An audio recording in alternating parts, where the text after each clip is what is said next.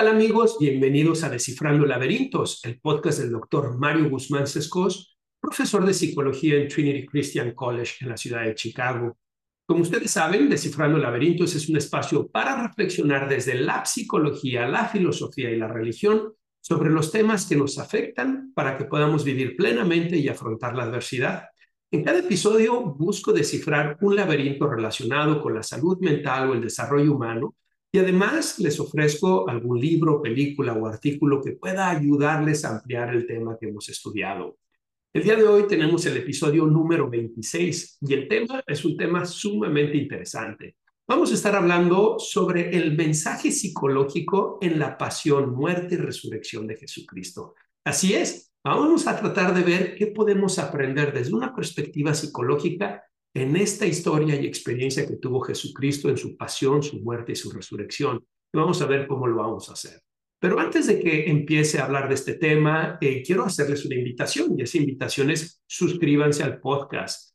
Como saben, estoy disponible en todas las plataformas, Spotify, Apple Podcasts, Google Podcasts, Amazon Music, eh, estoy en YouTube también. Si tú estás viendo esto en el video de YouTube, te doy la bienvenida al canal. Te invito a que te suscribas al canal. Deja tu like, deja tus comentarios y compartan este episodio con más personas. Cuando ustedes lo comparten, lo que sucede es que los algoritmos de las diferentes plataformas empiezan a favorecer el descifrando laberintos y podemos llegar a más y más personas y de esa manera más personas se pueden ver beneficiadas. Así que ya saben, suscríbanse, dejen sus likes, dejen sus comentarios. Si están en Amazon, eh, en, en, Spotify, Apple Podcasts o en cualquiera de las plataformas, dejen su calificación de cinco estrellas y compartan los episodios también, ¿ok? Muy bien, vámonos pues a hablar sobre este tema del mensaje psicológico en la pasión, muerte y resurrección de Jesús.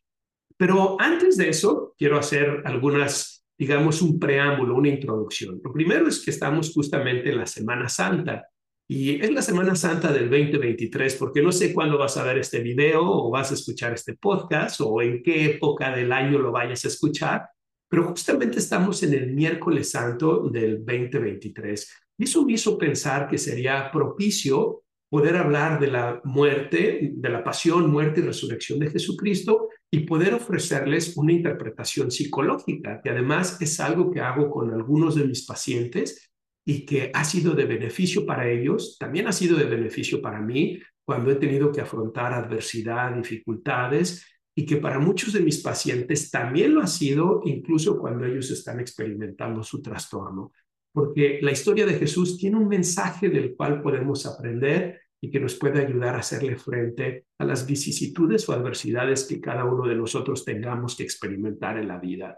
Pero, eh, y este es un pero importante, no busco psicologizar el mensaje bíblico. No estoy tratando de reducir el Evangelio a una mera interpretación alegórica o metafórica o una mera interpretación psicologizada como tal. Eh, lo que quiero es que podamos reflexionar en el contenido del Evangelio sobre la pasión, muerte y resurrección de Jesucristo de una forma que nos ayude en la vida diaria. Y esto es parte de la tradición bíblica. En mi libro Lucas 24 explico que en realidad hay cuatro formas en las que se puede interpretar el texto bíblico o lo que se conoce como hermenéutica. La primera es la literal, la segunda es la moral, la tercera es la alegórica y la cuarta es la anagógica.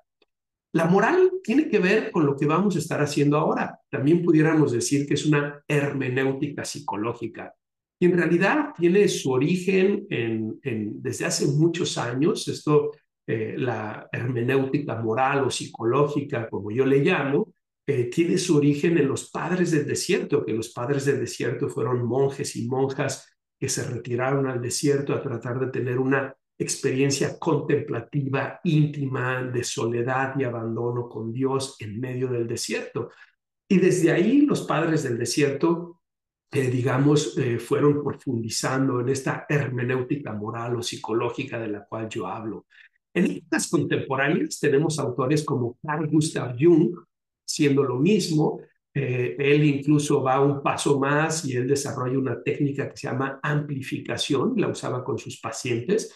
Y para Carl Gustav Jung, la amplificación eh, es cuando utilizamos elementos de los textos sagrados o de la mitología o de la literatura, etcétera, del, del, del arte, etcétera, para tratar de amplificar el contenido psicológico y que las personas puedan tener una mayor comprensión de los procesos psicológicos que están viviendo. Como ustedes recordarán, para los que son psicólogos o psiquiatras, eh, para Carl Gustav Jung hay este concepto de los arquetipos que de alguna manera están guiando la conducta, el comportamiento humano, y él consideraba que los textos sagrados, eh, la mitología, eh, la literatura, los cuentos, etcétera, justamente representaban o hablaban o daban voz a esos arquetipos y por lo tanto analizarlos y estudiarlos podía ayudarnos a comprender nuestros propios procesos psicológicos. Pero yo sé que muchos de los que me siguen eh, se identifican más con la terapia cognitivo-conductual, bien por eso, saben que me encanta, es la terapia que yo enseño, y que Judith Beck en su libro eh, de, terapia cognitivo-conductual en la tercera edición, ella justamente nos habla que es eh, válido que en la terapia utilicemos metáforas, que utilicemos contenido literario e incluso pudiéramos decir contenido de las tradiciones religiosas para ayudarles a nuestros pacientes a tener una comprensión distinta de los problemas que están teniendo y especialmente para ayudarles a modificar sus creencias subyacentes acerca de sí mismos, de los demás y del mundo, y así ayudarles a hacer esa reestructuración cognitiva. Pero ya sé, van a estar diciendo, oye Mario, pero dijiste que no quieres psicologizar el texto bíblico y que no quieres reducirlo a una mera, eh, digamos, explicación eh, metafórica, ¿no? Pero, y no lo quiero hacer. Como les explicaba, hay cuatro niveles de interpretación del texto bíblico, el literal, el moral, el alegórico y el anagógico. Y si ustedes me preguntan, me parece que justamente el alegórico y el anagógico son fundamentales para tener una comprensión profunda de lo que estos textos están tratando de decir, los textos que han sido sumamente importantes en el desarrollo de la civilización humana. Estamos hablando que la Torá, el, Antiguo Testamento, como lo conocemos, tiene alrededor de 3.500 años, el Nuevo Testamento alrededor de 2.000 años, y han sido fundamentales en la forma en cómo comprendemos o entendemos, conceptualizamos la vida en sociedad, las relaciones humanas, etc. Pero no solamente eso, también están hablando de elementos trascendentales, divinos, espirituales, ¿no? Pero justo esa interpretación alegórica y anagógica de las que les estoy hablando pertenecen más al ámbito de la teología y por lo tanto hoy voy a tratar de limitarme solamente a la hermenéutica psicológica o moral, a esta explicación o interpretación desde una perspectiva más psicológica, porque es el área que me compete y es justamente el objetivo de este episodio número 26 el mensaje psicológico de la pasión, muerte y resurrección de Jesús. ¿Ok? Muy bien, habiendo dicho eso, eh, vamos pues a tratar de entender cuál es ese mensaje psicológico detrás de la historia y la experiencia de Jesús en su pasión y en su muerte. Y creo que es importante que podamos recordar la narración de los hechos. Voy a tratar de recordárselas brevemente. Eh, por supuesto, esto es una historia que todo el mundo la conoce, pero bueno, voy a tratar de sintetizarla de manera muy breve. Como ustedes recordarán, Jesús, eh, una noche antes de ser apresado, está en el Getsemaní, que está este pequeño jardín en el Monte de los Olivos, y él está haciendo oración ahí. Se fue con algunos de sus discípulos y él sabía lo que iba a suceder. Y en ese, en ese momento de oración, él empieza a experimentar mucha angustia, mucha ansiedad, el texto dice, dependiendo de cuál sea el evangelio que tú leas, pero dice, me muero de la tristeza, de la angustia, estaba de rodillas temblando y la angustia era tal que el texto nos dice que estaba sudando sangre. Algunas personas dicen, ¿cómo es eso posible? Bueno, quiero decirles, sí es posible. Hay un fenómeno que se llama hematidrosis y este hematidrosis es justamente un fenómeno que se da en algunas personas, no en todas, cuando están bajo altos niveles de estrés y empiezan a haber algunas rupturas de los vasos capilares y empiezan a salir sangre por los poros eh, junto con el sudor. Y esto nos habla del nivel de estrés, del nivel de agonía que Jesucristo estaba experimentando porque él sabía lo que iba a suceder. Y ustedes van a decir, bueno, tal vez esa es una anticipación catastrófica, como decimos los psicólogos. No, es que en aquel entonces la muerte de cruz era una muerte horrible, era una muerte que estaba limitada, designada para los peores criminales, asesinos, eh, eh, personas que habían atentado contra el César, contra el imperio, ¿no? Para los peores criminales y era una muerte lenta y dolorosa y además exhibida a todo el mundo y la gente podía ver ese sufrimiento.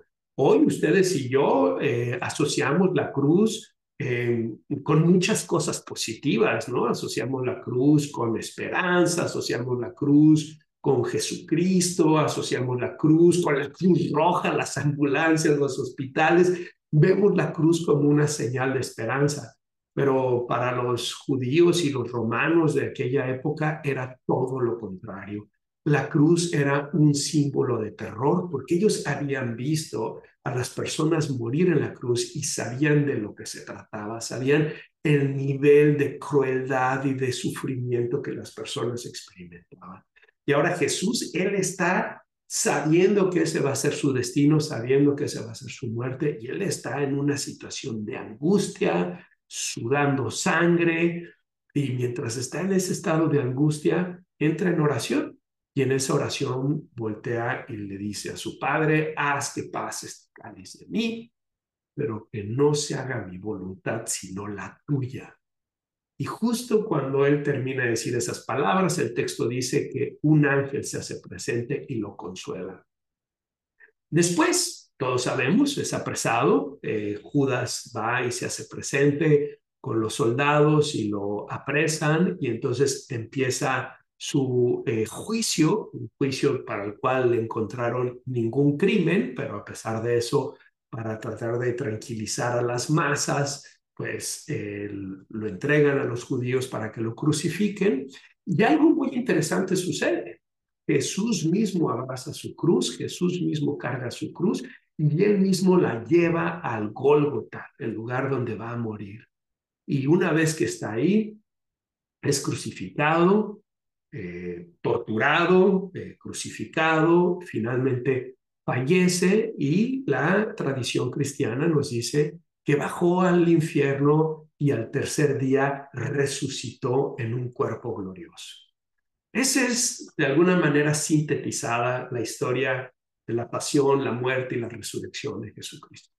Claro, ya les dije, tiene connotaciones teológicas, espirituales muy profundas y que para eso podemos eh, utilizar esta hermenéutica alegórica y anagógica que yo les estaba diciendo, que parece que es eh, apropiado y correcto. Pero vamos a tratar de centrarnos ahorita sobre el mensaje psicológico que esto nos está diciendo. ¿Qué nos quiere decir esto desde una perspectiva psicológica. Bueno, pues Jesús, al igual que muchos de nosotros y de quienes padecen trastornos psicológicos como trastornos del estado de ánimo, trastornos de ansiedad, etcétera, pasó por un proceso de sufrimiento y crecimiento. Su historia nos habla de lo que es posible en el sufrimiento y de que el sufrimiento no carece de significado que en el sufrimiento se puede encontrar significado. Tenemos que ser muy cautos con esto que estoy diciendo, porque no, no es una apología del sufrimiento, no es una actitud masoquista, no es una invitación a que busquemos el sufrimiento por buscar el sufrimiento, sino que lo que estoy tratando de decir es que la historia de Jesús nos dice que el sufrimiento que vivimos conlleva también la, la semilla del crecimiento. Y lo podemos ver de distintas formas. Por ejemplo, el momento del parto, ¿no? Es un momento sumamente doloroso, tanto para el bebé como para la mamá. Y a pesar de que es una experiencia dolorosa, de sufrimiento, hay un sufrimiento real, quienes hemos visto a las mujeres tener a sus bebés, sabemos el nivel de sufrimiento que están experimentando ellas y los bebés. Pero a pesar de eso, ese sufrimiento conlleva también la posibilidad del crecimiento, la posibilidad del crecimiento de la madre, del hijo y la posibilidad de que se encuentre significado, sentido a ese sufrimiento. Pero no solamente es eso. ¿Cuántas personas conocemos que han pasado por situaciones difíciles y son capaces de decir, gracias a eso ahora veo la vida de una manera distinta? De lo cual les voy a hablar en un momento más. Es un fenómeno que llamamos crecimiento postraumático y en un momento les voy a hablar de esto. Pero no solamente eso, si ustedes leen a Víctor Frankl, que les recomiendo ampliamente que lo lean, a su libro El hombre en busca de sentido, es un libro extraordinario, sobre todo la narración de su experiencia en el campo de concentración. Y él nos dice que él descubre en el campo de concentración que hay tres fuentes de sentido y propósito en la vida.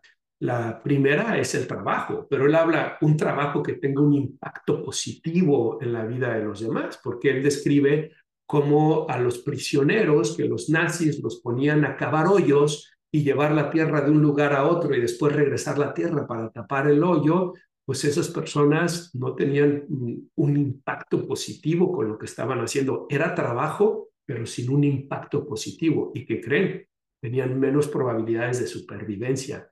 En cambio, aquellos prisioneros que trabajaban en la enfermería o que trabajaban en la cocina o que trabajaban haciendo labores que ayudaban a otras personas, eran personas que tenían más probabilidades de supervivencia en esos campos de concentración.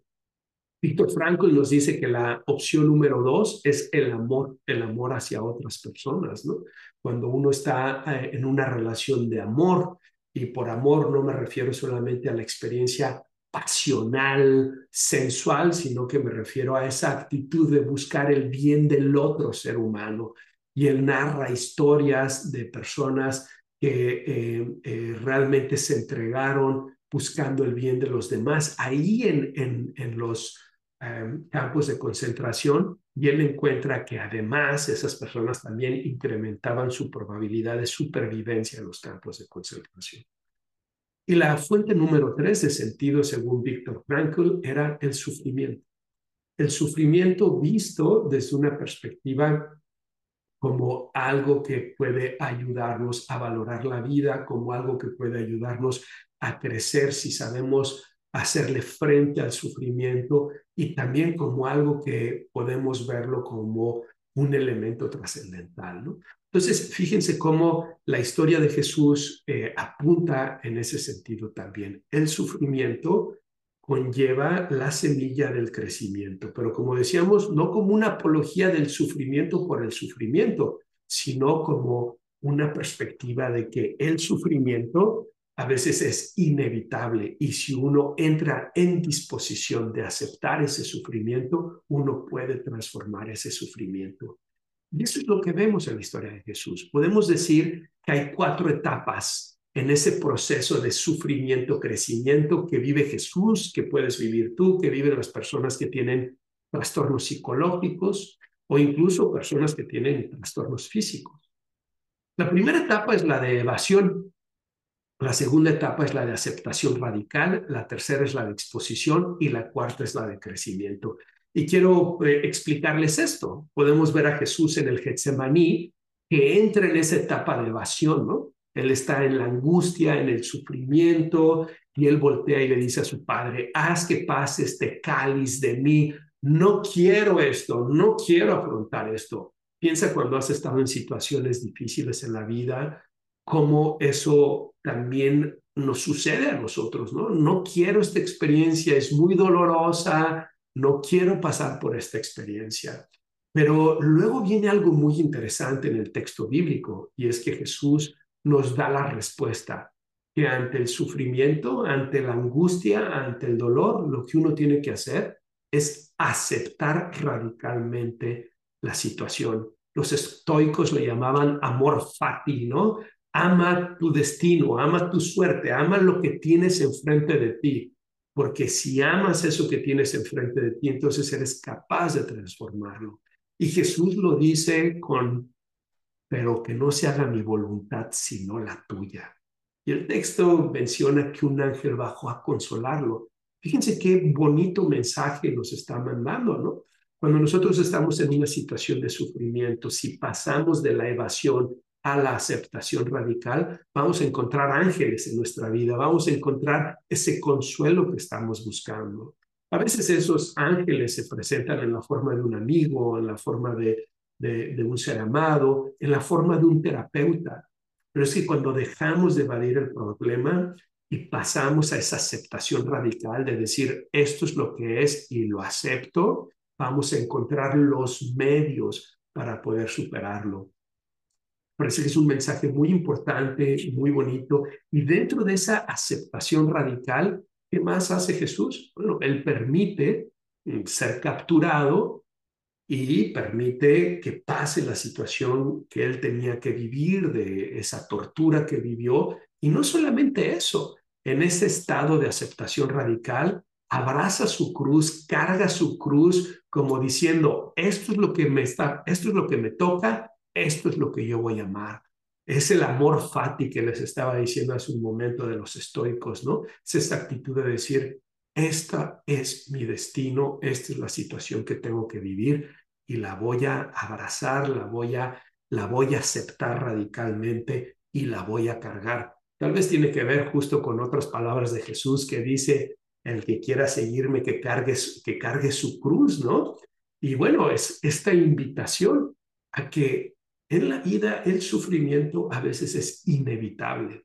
Los budistas lo llevaron todavía a un nivel, eh, como ustedes saben, el Buda cuando da esta, su, su, su primer, digamos, lección, que son las cuatro nobles verdades, empieza con la verdad número uno diciendo, la vida es sufrimiento, punto.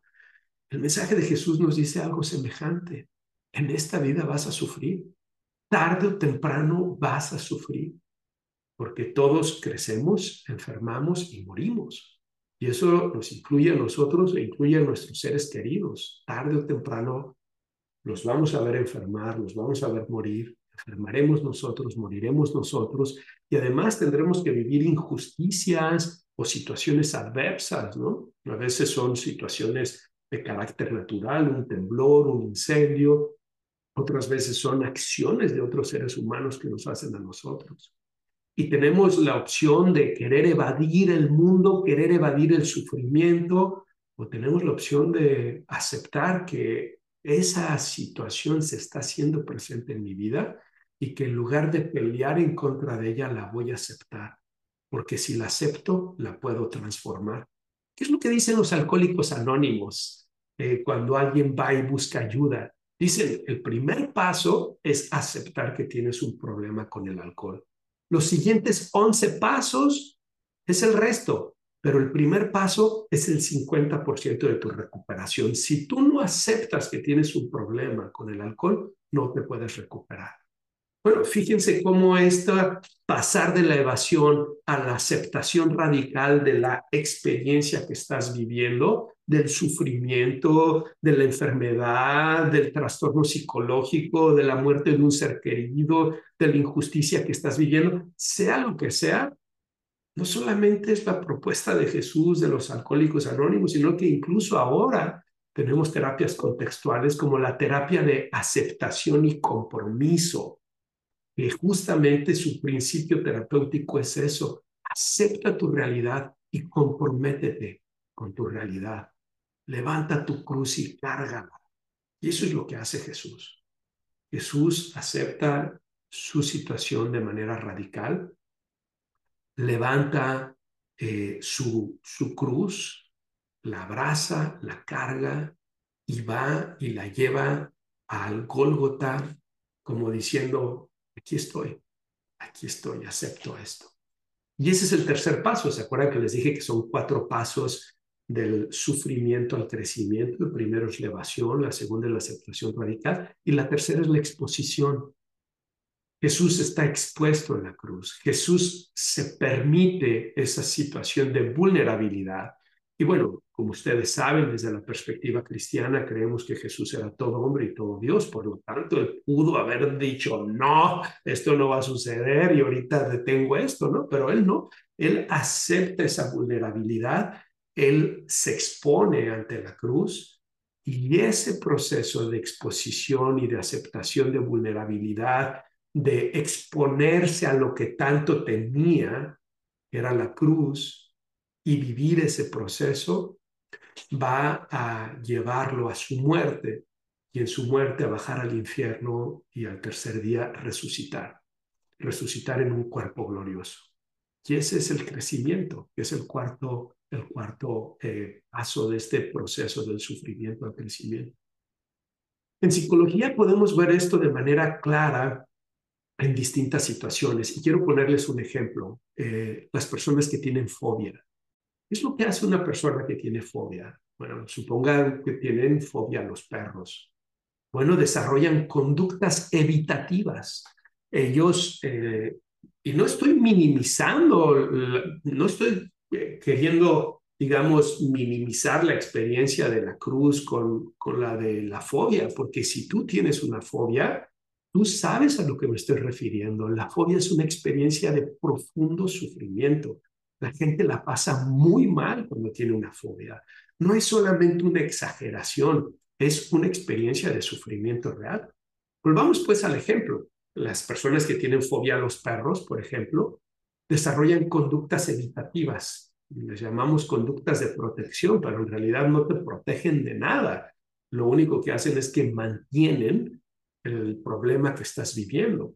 Y entonces la gente no sale si ve un perro, si la gente va a ir a un parque, eh, tienen que cerciorarse, le piden a alguien que se baje y se cerciore que no hay ningún perro, o si van a ir a la casa de alguien que tiene perro, le hablan, le dicen, oye, por favor, guarda tu perro antes de que yo llegue. Están constantemente en una situación de evasión del perro. Y mientras más evaden el perro, pónganle el elevador, avión, eh, el animal que ustedes quieran o una situación de ansiedad social, de tener que hablar en público, es el mismo mecanismo. Mientras más evaden aquello que temen, más sufren, más prolongan el sufrimiento. Es hasta que la persona voluntariamente decide afrontar su temor acepta que tiene un problema, acepta que no puede seguir viviendo de esa manera, asume radicalmente que ese es su problema, se acepta y se compromete con ese problema y está dispuesto a experimentar la exposición, le llamamos terapia de exposición, que por cierto es lo único que sirve para las fobias. ¿eh? Cualquier tratamiento para las fobias necesita tener como elemento central la terapia de exposición. Les voy a dejar por aquí en alguna parte del video les voy a dejar un link a un video que tengo sobre cómo manejar las fobias.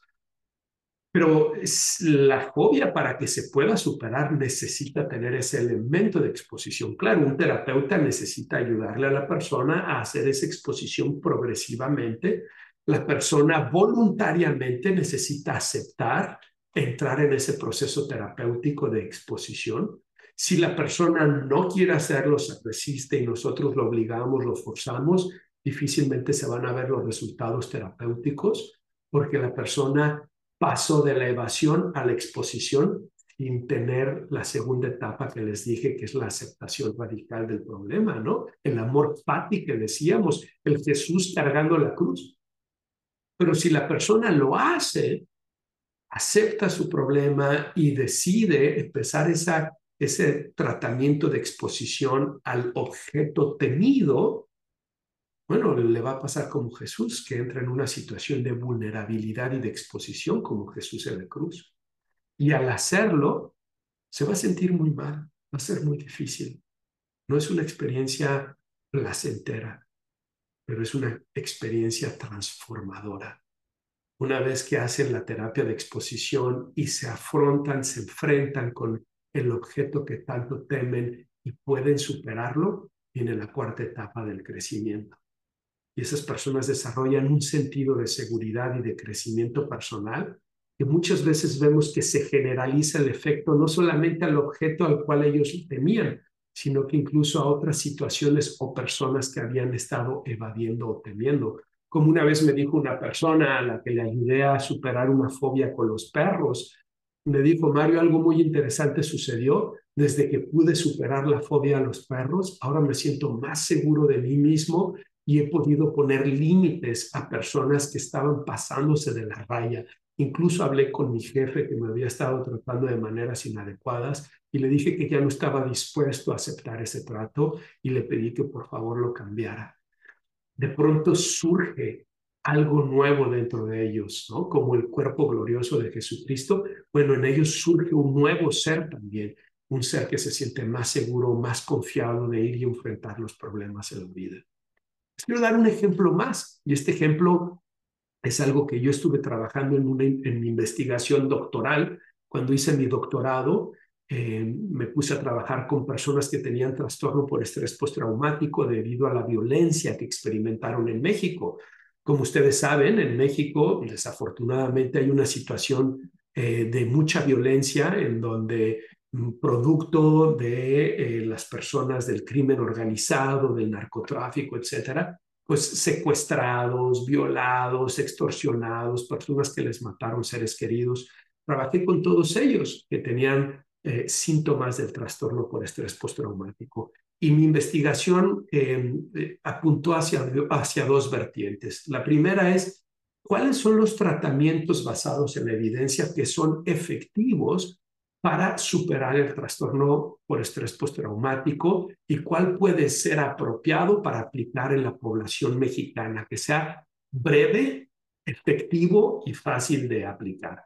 Y la segunda vertiente de mi investigación era cómo podemos ayudarles a esos pacientes que tuvieron trastorno por estrés postraumático y lo superaron y dejaron el trastorno por estrés postraumático, cómo podemos ayudarles a que desarrollen algo que llamamos crecimiento postraumático. Es decir, no solamente que no tengan los síntomas del trastorno por estrés postraumático, sino que además experimenten crecimiento a nivel personal, el crecimiento por estrés postraumático es algo que fue descrito por Tadashi y Cajun, que son dos investigadores aquí en Estados Unidos, y ellos identificaron que algunas personas pasaron por situaciones muy difíciles, adversas, traumáticas en la vida, y después de eso decían, gracias a eso estoy mejor. Gracias a eso, ahora aprecio más la vida. Gracias a eso, tengo un cambio en el sentido de prioridades y ahora tengo más claridad de qué es y qué no es importante en la vida. Gracias a eso tengo relaciones más cálidas, íntimas y profundas. Gracias a eso tengo un sentido de fortaleza personal, porque si fui capaz de superar eso, soy capaz de superar lo que sea. Y gracias a eso, ese es el quinto elemento del crecimiento postraumático, tengo nuevas, veo nuevas posibilidades en la vida, y tengo un desarrollo espiritual más profundo. Estos son los cinco elementos, se los quiero repetir para que, para que los recuerden. Los cinco elementos o características del crecimiento postraumático es mayor apreciación eh, de la vida, cambio en el sentido de prioridades en la vida. Número tres, relaciones más cálidas e íntimas. Número cuatro, mayor sentido de fortaleza personal. Y número cinco, nuevas posibilidades y desarrollo espiritual. Tadeshi y Cajun, eh, a través de su investigación, se dieron cuenta que personas que habían pasado accidentes automovilísticos o habían perdido seres eh, amados o que habían pasado por situaciones de violencia, de tortura, etcétera, algunos de ellos, no todos, otra vez, ¿se acuerdan que les decía no hay que hacer apología del sufrimiento, sino que hay que aceptar el sufrimiento cuando llega? Bueno, pues algunas de estas personas que aceptaron el sufrimiento, que se comprometieron con su situación, que cargaron su cruz, mostraban este crecimiento postraumático.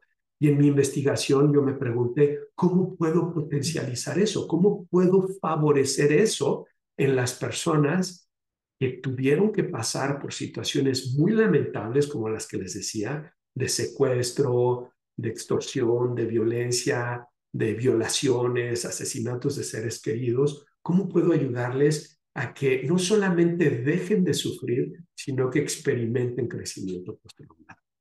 Bueno, pues bien, les, les cuento rápidamente. Vimos que para el trastorno por estrés postraumático, el tratamiento, eh, hay tres tratamientos que, son, que han mostrado ser efectivos para el trastorno por estrés postraumático. Uno se llama terapia de exposición prolongada, eh, la autora es Edna Foa, El segundo es el EMDR o EMDR en inglés, que significa Eye Movement Desensitization and Reprocessing. Eh, este fue desarrollado por Shapiro eh, y bueno, se ha puesto de moda porque muchas personas les llama la atención, eh, necesitan, tienen estímulos que van de un lado a otro mientras las personas están narrando o explicando la situación traumática que vivieron, ¿no? Y entonces tiene como un elemento ahí atractivo y, funciona, es una terapia que funciona, pero es una terapia también que tiene eh, derechos de autor y eso ha hecho difícil el que investigadores independientes puedan probar la efectividad de esta terapia. En fin, pero la tercera, y esa es la que yo utilicé y es la que recomiendo ampliamente, se llama terapia de procesamiento cognitivo. Esta terapia de procesamiento cognitivo eh, fue desarrollada por Patricia Resig. Es una terapia muy bonita, dura solamente 12 sesiones y tú puedes ver a las personas que llegan contigo con trastorno por estrés postraumático grave, severo, y después de 12 sesiones, esas personas están fuera del trastorno por estrés postraumático. Es súper bonito poder ayudar a alguien de manera tan breve, tan, tan, clara, tan específica y ver ese antes y después. Pero el tratamiento que yo desarrollé, que fue un coadyuvante, digamos, algo que ayuda a potencializar ese efecto, es el tratamiento para promover el crecimiento postraumático en cuatro sesiones. Y eso es lo que vi con muchos pacientes. Ellos eh, pasaron por esas cuatro etapas que les estaba diciendo, las etapas del sufrimiento y del, del sufrimiento al crecimiento, digamos. Cuando están en el trastorno por estrés postraumático, están en una situación de evitación. La evitación es uno de los elementos eh, que sostienen el trastorno por estrés postraumático no quieren hablar de la experiencia que vivieron, no quieren estar expuestos a nada que les recuerde a lo que vivieron, no quieren ir a lugares que sean semejantes a la situación que ellos vivieron, están evadiendo y mientras más evaden, más aumentan eh, su sufrimiento, los síntomas del trastorno por estrés postraumático. Pero después con la terapia de Patricia Resig que les estaba diciendo, la terapia de procesamiento cognitivo, entran en una aceptación radical de este es el problema que tengo. Después en el tercer paso, en la exposición, les pides como parte de la terapia que ellos hablen de la experiencia traumática que tuvieron, ellos puedan hablar y afrontar esa situación traumática que tuvieron. Y después, el cuarto paso, el del crecimiento, es justamente la terapia que desarrollé para ellos, es esta terapia de crecimiento postraumático, en donde las personas aprenden a ver que esa situación traumática, difícil que vivieron, es algo que sin duda es lamentable, sin duda es desafortunado, que hubiera sido mejor no haberla vivido, pero que es algo que les sucedió y que fueron capaces de superarlo y que por lo tanto eso apunta a las fortalezas internas que ellos tienen y a la capacidad que tienen para hacerle frente a las dificultades en la vida. Y cuando las personas son capaces de hacer ese cambio, cuando pasan de la víctima al superviviente, cuando pasan de la indefensión a reconocer todo lo que fueron capaces de hacer y cómo han sido capaces de superar una adversidad de esa magnitud, las personas empiezan a experimentar ese crecimiento postraumático del que les estaba hablando, y como les dije, tiene esos cinco elementos, ¿verdad? La apreciación, eh, mayor apreciación por la vida, dos, cambios de sentidos de prioridades, tres, relaciones más cálidas e íntimas, cuatro, mayor sentido de fortaleza personal y cinco, el reconocimiento de nuevas posibilidades y de mayor desarrollo espiritual. ¿Se fijan? cómo la pasión, muerte y resurrección de Jesucristo habla de esta posibilidad psicológica que existe en ti y en mí cuando pasamos por la adversidad. En lugar de evadir la situación que nos duele o nos molesta, la aceptamos radicalmente, nos exponemos a ella y después somos capaces de superarla.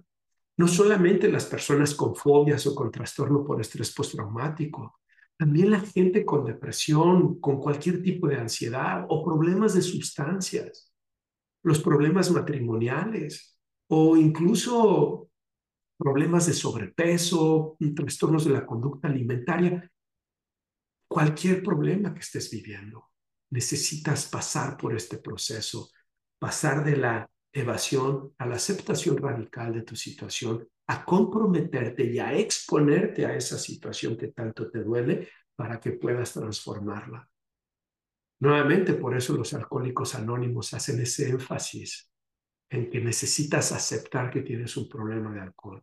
Y es que sin la aceptación no hay transformación. En la evasión solamente hay posposición de la solución y prolongamiento del sufrimiento. ¿Qué piensan?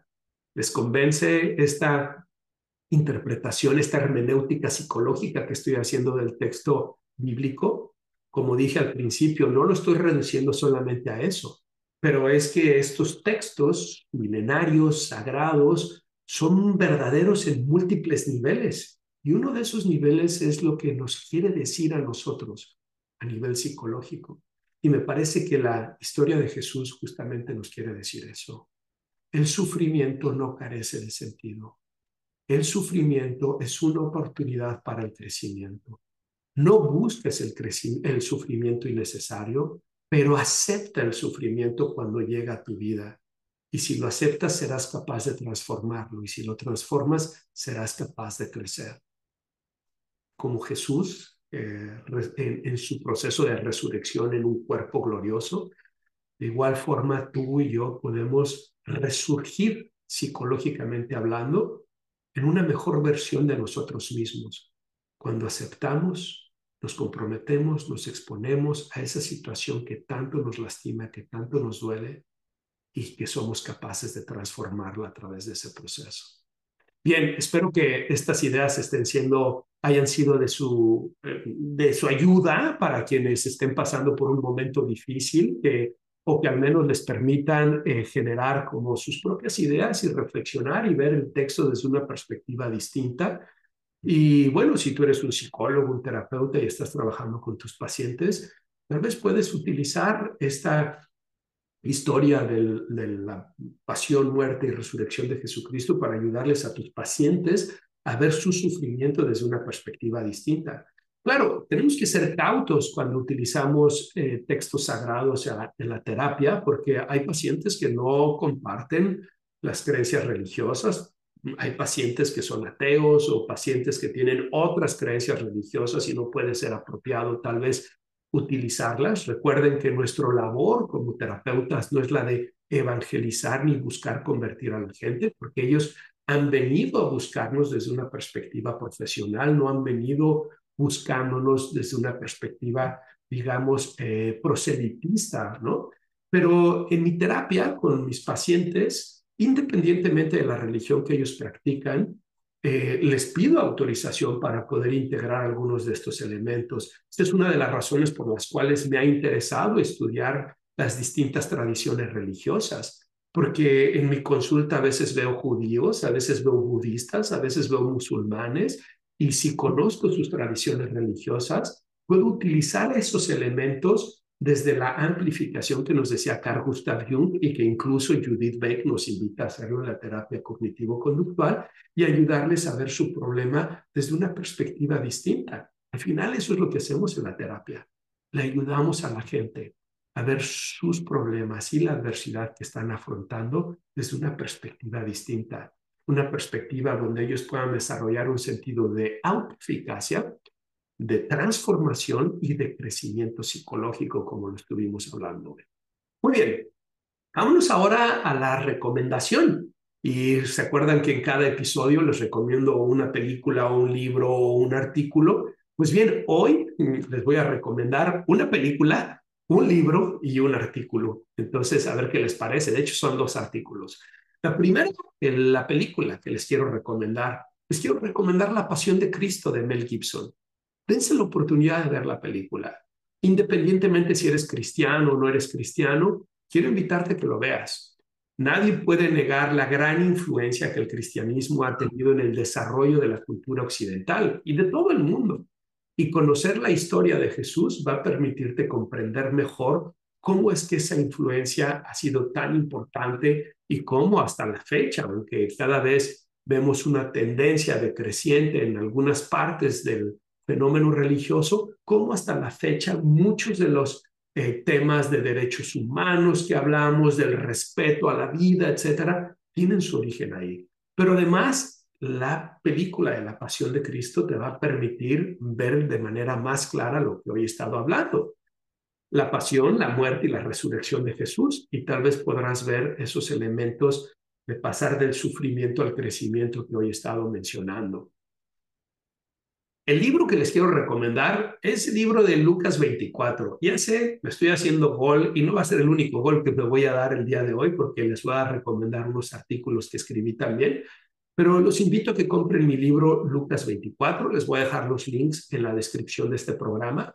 En este libro hago reflexiones desde una hermenéutica psicológica moral eh, del Evangelio de Lucas, desde el capítulo número 1 hasta el capítulo número 24 Incluyo elementos de la psicología, elementos de antropología, de la filosofía, de la teología, para tratar de proveer algunas eh, interpretaciones de los 24 capítulos del libro de Lucas. Así que tal vez pueda interesarte comprarlo.